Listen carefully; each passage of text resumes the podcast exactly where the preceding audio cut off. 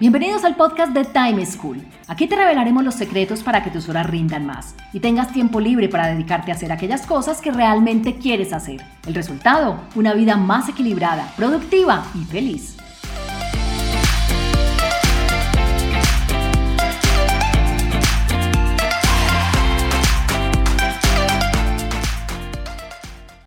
Hola, soy Juan Pablo Lema, un inquieto por la productividad y un estudioso del manejo del tiempo. Bienvenidos a un nuevo capítulo del podcast de Time School.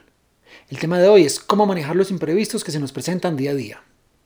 Escuchemos lo que le pasa a Carolina, una persona y una profesional muy juiciosa, que planea muy bien su jornada pero que tiene a la vez muchas cosas por hacer. Y cuando aparecen imprevistos en su día a día, se les baratan todos sus planes, haciéndola sentir que no es tan productiva como a ella le gustaría.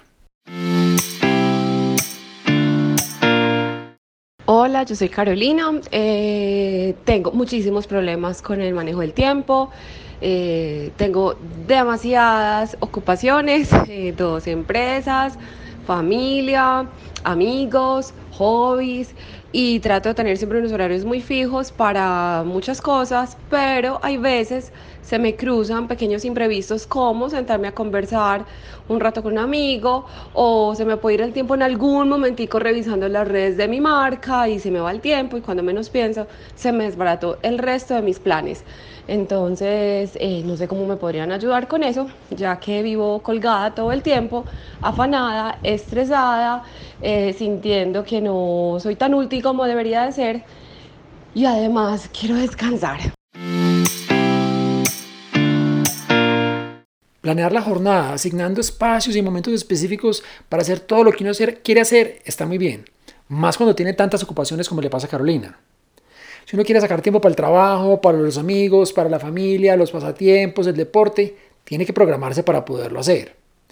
Lo que pasa es que tener en cuenta que esos errores no pueden ser muy fijos ni muy estrictos, o por lo menos no tanto que al final no le quede ninguna holgura en la jornada, porque siempre van a aparecer imprevistos en la mitad de la jornada, cosas que tenemos que atender y que nos van a desbaratar todos nuestros planes si es que la agenda es súper ajustada. Por ello les recomiendo las siguientes claves para atender estas situaciones inesperadas que se nos presentan. Primero, dejar tiempo disponible para los imprevistos. Segundo, evaluar la importancia y la urgencia de los imprevistos antes de atenderlos. Y tercero, aprender a delegar. Veamos cada una de ellas en detalle. La primera recomendación es dejar tiempo disponible en nuestras jornadas para poder atender los imprevistos que se nos presenten. Carolina no es la única a la que le aparecen imprevistos durante la jornada, a todos nos pasan. Hay llamadas inesperadas, visitas de amigos o de compañeros de trabajo, problemas y situaciones que uno no puede planear y que nos surgen. Entonces hay que dejar siempre entre un 20 y un 30% del tiempo disponible para atender imprevistos. Porque es que entre el 20 y el 30% de las cosas que hacemos en el día realmente no las teníamos previstas, nos surgen a la medida que transcurre la jornada. Entonces la invitación para cada uno de ustedes es que identifique cuáles son esos imprevistos, cuáles son ese tipo de cosas que les aparecen en su día a día y que les llegan, interrumpen lo que están haciendo y les desbaratan sus planes.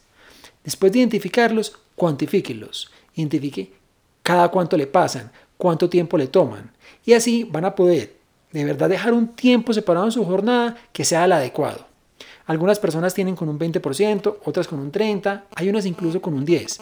Pero esto depende de los roles, de las funciones, de las actividades que cada uno tenga. Una vez tengan ese tiempo definido, estipulado y cuantificado, pueden bloquear espacios diarios en su agenda para asegurar que van a poder ejecutar los imprevistos. Hay que ser flexibles con estos espacios. No porque uno tenga el espacio bloqueado para atender imprevistos, no puede hacer nada más durante ese momento. Si alguien nos pide una reunión, si nos surge una cita, algo para ese espacio, tengamos la flexibilidad de mover el espacio de los imprevistos para más adelante o para más tarde, pero no sacrificarlo. Siempre se debe dejar ese espacio guardado durante el día.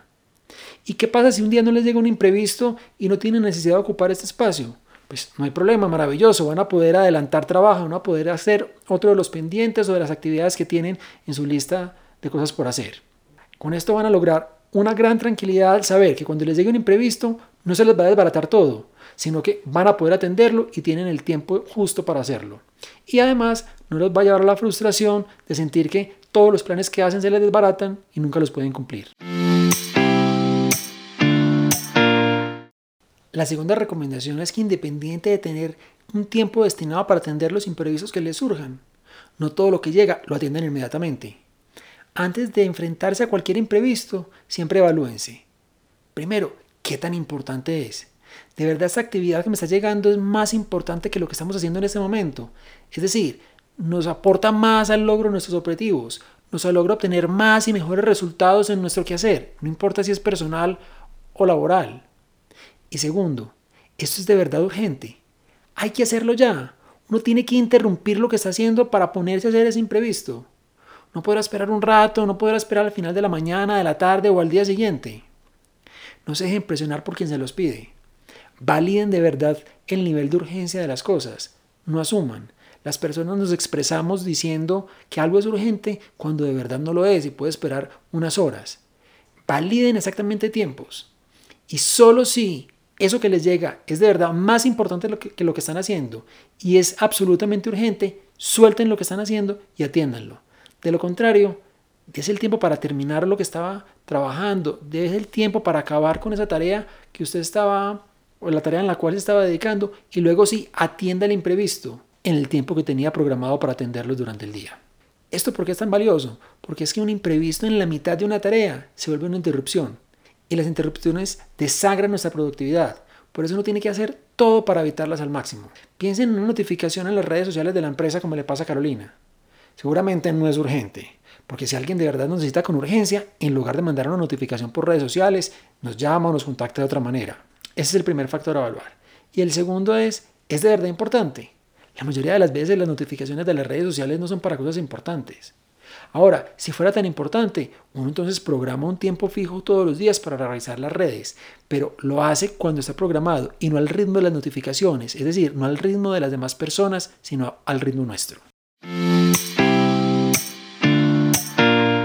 Finalmente, antes de abordar el imprevisto, que ya debió pasar los filtros de urgencia y de importancia de los cuales acabamos de hablar, validen si nadie más en el mundo podría hacerlo por ustedes. Es decir, ustedes son esas únicas personas que pueden hacerlo.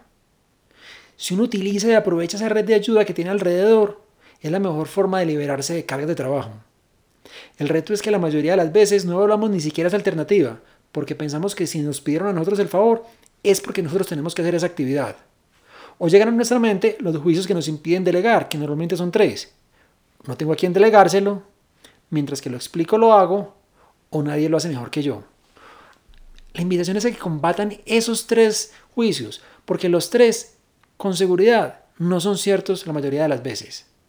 Por ejemplo, Carolina puede asignar a una persona de la empresa para que revise las notificaciones de las redes sociales, y solo las que cumplan con unos criterios específicos de urgencia y de importancia, que se los pasen a ella. Puede que las personas no respondan, pero que sí estén pendientes de esas notificaciones para que así le avisen. Las redes sociales, como la mayoría de los imprevistos, nos tragan y nos consumen el tiempo sin que uno se dé ni siquiera cuenta. Por ello hay que evitarlos. Así inclusive, al final del día tiene uno tiempo para los hobbies, para descansar y para todo lo que uno quiera. Resumiendo, para lograr que los imprevistos que se presentan en nuestras vidas no nos consuman mucho tiempo y al final terminen por desbaratarnos la planeación de nuestras jornadas, debemos, primero, dejar entre un 20 y un 30% del tiempo disponible para atender los imprevistos que nos lleguen. Segundo, evaluar siempre la importancia y la urgencia de los imprevistos antes de dedicarnos a atenderlos. Y tercero, aprender a delegar para que alguien más nos ayude a atender imprevistos. Actúen de esta manera para que sientan que retoman el control de sus vidas y eviten sentirse agotados, colgados, afanados, creyendo que tienen muchísimos problemas con el manejo del tiempo o que son pocos útiles. Ni se lo digan ni se lo crean.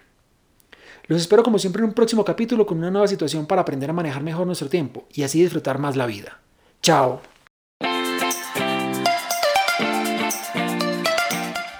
Encontrémonos en un próximo capítulo con una nueva situación y más recomendaciones para que seas más productivo y feliz. Recuerda enviarnos los audios con tus preguntas, dudas e inquietudes al WhatsApp en Colombia 321 700 4810 por correo electrónico a podcast.timeschool.com.